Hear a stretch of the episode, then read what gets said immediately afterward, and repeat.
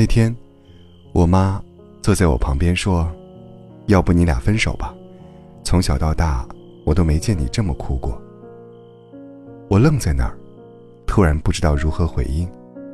是的，我连胡搅蛮缠的反驳都没找到理由。以前我们吵架，朋友说你何必呢？我说我乐意。家人劝我再想想吧，我说我早想清楚了。那些有爱撑腰的底气，让我觉得我们之间的问题都不是问题。我知道，爱情不可能永远是甜蜜幸福的，它会有争吵，会有摩擦，甚至会有想要分手和决裂的瞬间。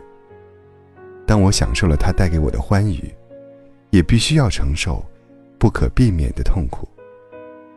于是我觉得，吵架算不了什么，流泪也算不了什么。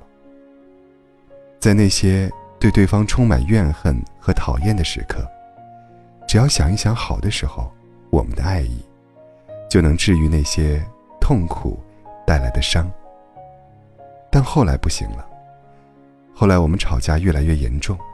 你情绪上头，口不择言，我不甘示弱，砸碎了一个杯子，我们开始冷战，谁也不愿先低头。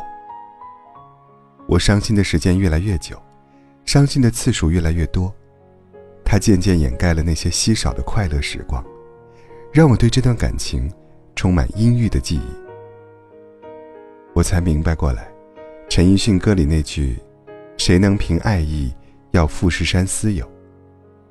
虽然爱会给人勇气，但爱不能改变很多客观事实，比如我们没那么合适。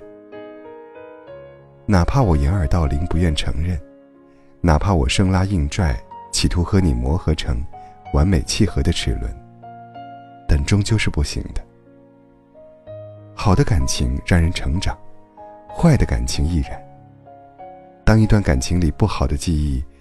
比好记忆还多，其实，就到了分手的时候。很抱歉，我坚持不住了。我真的讨厌自己声嘶力竭的样子，也真的觉得好疲惫。真遗憾，我没能长成适合你的模样。也真的难过，我们只能陪彼此走一段路。我还爱着你。